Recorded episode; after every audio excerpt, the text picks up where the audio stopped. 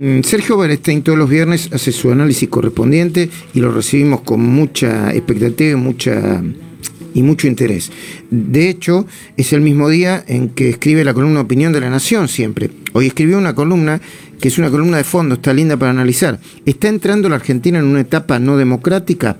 Nuestra democracia funciona muy mal, pero no es algo reciente y nadie demostró que la cosa está empeorando. Yo la recomiendo porque la leí tempranito de la mañana y cita toda la bibliografía en la que grandes pensadores del mundo contemporáneo discuten eh, si eh, la democracia funciona bien o mal o hay eh, o se está restringiendo cada vez más regímenes autoritarios autocráticos pero hoy Sergio nos toca hablar de las repercusiones y el análisis de, de, las medidas que acaba de decidir nuevamente de las restricciones del gobierno. Te queremos escuchar por eso, Sergio, buen día. Luis.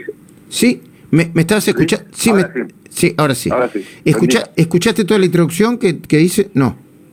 Sí. ¿Sí? Sí, escuché todo, perfecto. Justo ah, bueno. había un poquitito cuando... Bueno, bueno. Hablar. Eh, Luis, eh, buen día. Primero abrazo a todos. Mm. Eh, la verdad que estas medidas restrictivas son necesarias cuando uno mira las cifras.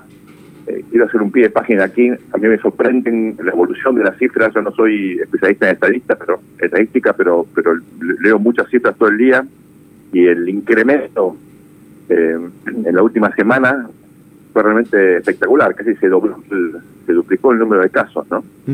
Eh, así que acá está pasando algo o estamos midiendo distinto o estamos eh, reportando distinto, informando distinto. Lo cierto es que llegamos a una situación donde indudablemente hay consenso en todos los gobernadores que estas medidas restrictivas que son complejas, dolorosas, que tienen impacto económico, social, emocional eh, muy significativo, bueno, había que hacerlas, ¿no?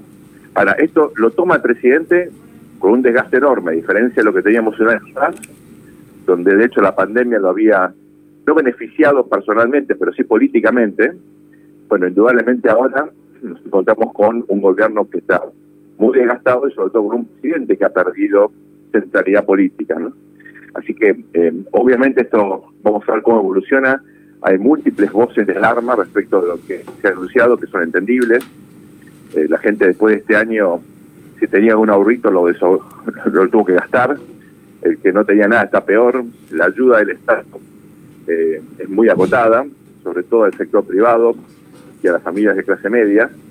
Eh, así que estamos ante una situación muy compleja que veremos cómo evoluciona. ¿Era necesario hacer esto desde el punto de vista sanitario? Seguramente tiene consecuencias políticas, yo creo que muy significativas.